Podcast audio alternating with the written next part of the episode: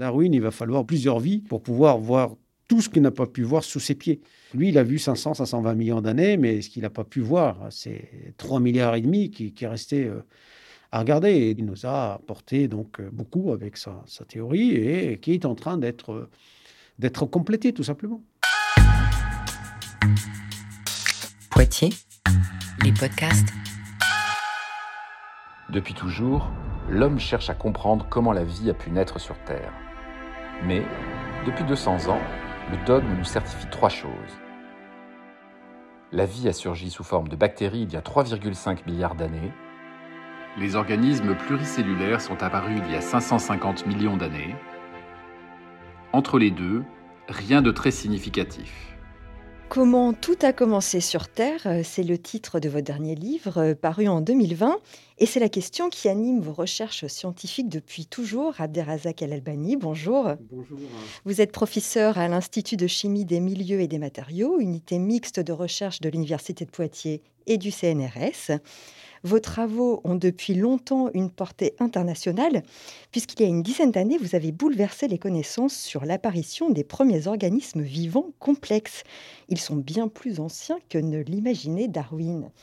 Alors expliquez-nous, racontez-nous cette aventure. Cette aventure est, une aventure qui, est d'abord euh, scientifique, mais aussi humaine, hein, parce que euh, le travail qui a débuté euh, en 2008 déjà, était un travail juste pour faire de la géologie classique, comme on sait faire, à savoir essayer de raconter une histoire sur l'histoire de la planète il y a deux milliards d'années. Donc on voulait savoir un petit peu comment étaient les environnements, comment l'oxygène était sur Terre, etc. Donc c'était un travail sur les, environnements anciens, voilà, tout simplement. C'est au Gabon, hein, c'est en Afrique.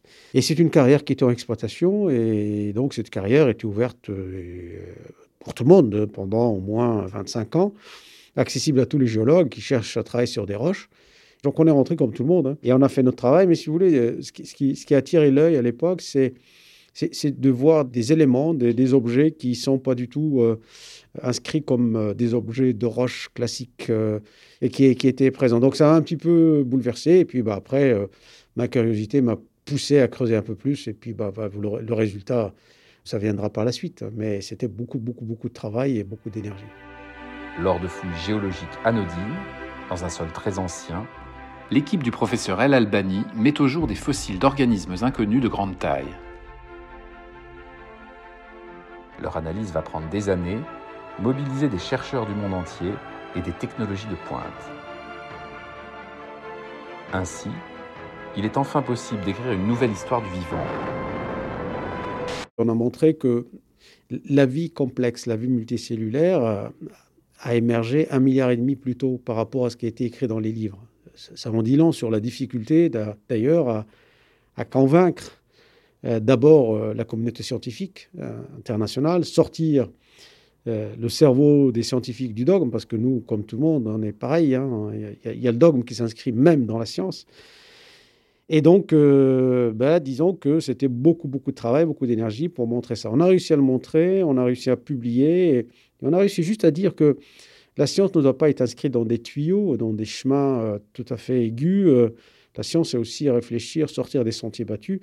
Et le résultat à lequel on, est arrivé, c'est de dire, voilà, une, vie complexe et organisée, c'est-à-dire euh, des cellules qui vont coordonner leurs efforts pour faire un organisme complexe qui va évoluer par la suite, jusqu'à vous et moi, eh ben, il faut qu'il passe par certains stades. Et pour arriver à ce stade de, de complexité biologique, ben, il faut que les conditions environnementales soient favorables.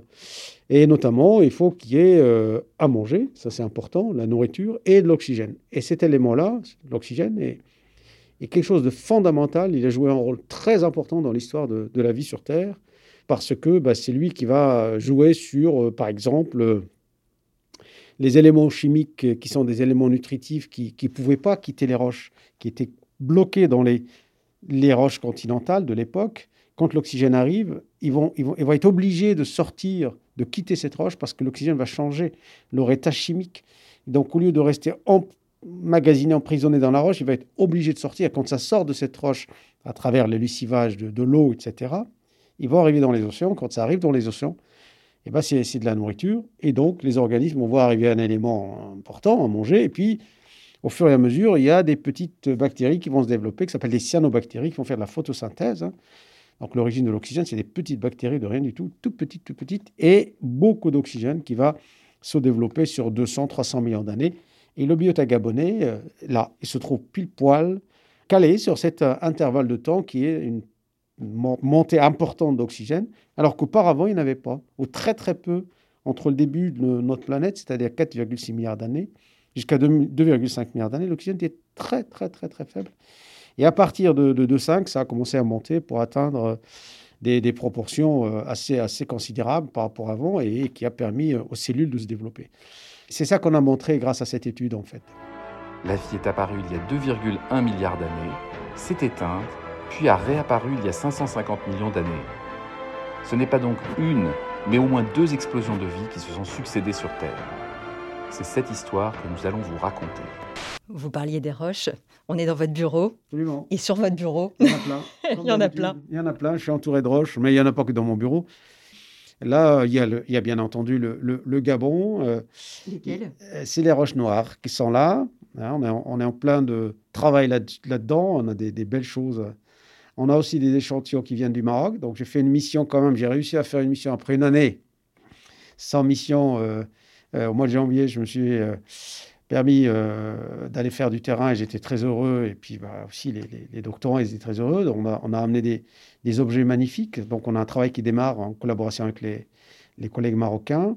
Et on a aussi, je dois avoir, pas loin de l'Ukraine. On a du Brésil, on a de la Mauritanie, on a des échantillons. Alors, par contre, il y a un fil conducteur à tout ça. C'est vrai qu'on a plusieurs localités géographiques, mais le fil conducteur, c'est toute la partie que Darwin n'a pas pu voir c'est-à-dire toute la partie, alors je vais utiliser un, terme un peu savant pour le grand public, ce qu'on appelle le précambrien, c'est-à-dire toute la période qui est en dessous de ce que Darwin n'a pas pu voir, et Darwin, il a vu à partir du Cambrien. Et c'est là où on a vraiment, on a une grande, grande, grande, large fenêtre de notre histoire qui, nous échappe. Donc c'est pour ça qu'on s'est concentré un peu sur cette période, c'est déjà large, il y a plein de bassins, on s'est concentré sur cette période-là pour essayer de comprendre un petit peu le changement de l'environnement de la planète, l'oxygène, l'impact sur le, la vie, et, puis bah, après, l'histoire de l'évolution, c'est pas nous qui avons, on va pas réinventer l'histoire. Ce qu'on veut dire tout simplement, c'est qu'elle n'est pas linéaire. L'histoire de l'évolution, l'histoire de la vie, elle est en marge d'escalier. Il y a des moments où ça se développe, il y a une expansion de la vie. Euh, il y a des moments où ça se complique parce qu'on manque d'oxygène on manque d'autres, l'environnement qui change. Ça se raréfie, voire ça s'éteint. Mais attention, quand les conditions reviennent, les conditions vont apporter euh, la possibilité d'un développement nouveau et la vie sera renforcée des crises biologiques. Ça a toujours, la Terre a toujours vu, a toujours vu des, événements comme ça, ça date pas d'hier. Hein. Il y en a eu des énormes crises où on a pu perdre 98% d'espèces. Euh, mais il y en a eu des petites aussi où on a perdu beaucoup moins. On a perdu peut-être 60%, ce qui n'est pas rien, d'espèces. Donc, euh, c'est ça qui nous intéresse. Alors, il y a un peu de philosophie derrière tout ça, si on veut. Hein, mais, mais il y a aussi de la science. Il y a aussi de la science, il y a du concret, il y a du, il y a, beaucoup de, travail, mais il y a aussi le, partage avec le grand public. Hein. et ça, c'est important. Poitiers, les podcasts.